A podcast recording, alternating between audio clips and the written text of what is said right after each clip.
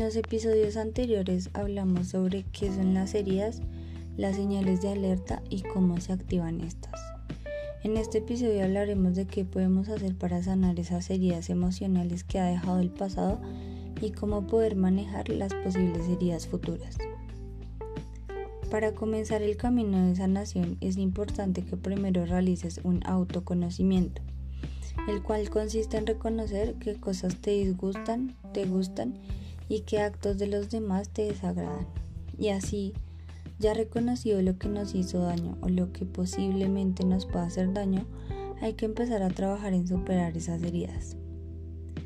El segundo paso para llegar a sanar esas heridas emocionales es reconocer qué emociones te causa cada situación. Para esto es importante identificar la emoción, es decir, qué emoción es. Luego, sigue comprender esa emoción, es decir, comprender qué la provocó y qué sensaciones causa dicha emoción en el cuerpo, como por ejemplo, cuando nos enojamos y sentimos que nuestro cuerpo se calienta. Después de esto es importante expresar esa emoción lo cual nos ayuda a liberarnos un poco y generar empatía en el otro. Esto lo puedes hacer, por ejemplo, diciendo, me pongo de mal humor cuando llego a casa y la losa no está lavada. Por último, se practica alguna técnica de regulación emocional, lo cual nos ayuda a bajar la intensidad de esa emoción negativa y aprendemos a gestionar nuestras emociones.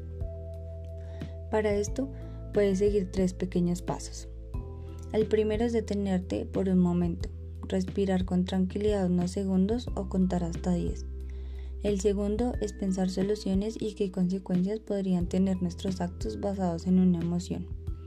Y el tercero es poner en práctica la mejor solución que se te haya ocurrido. Continuando con los pasos a seguir que nos ayudan a sanar heridas, el tercero es pedir ayuda aunque nos cueste un poco a veces. Muchas veces pensamos que podemos con todo.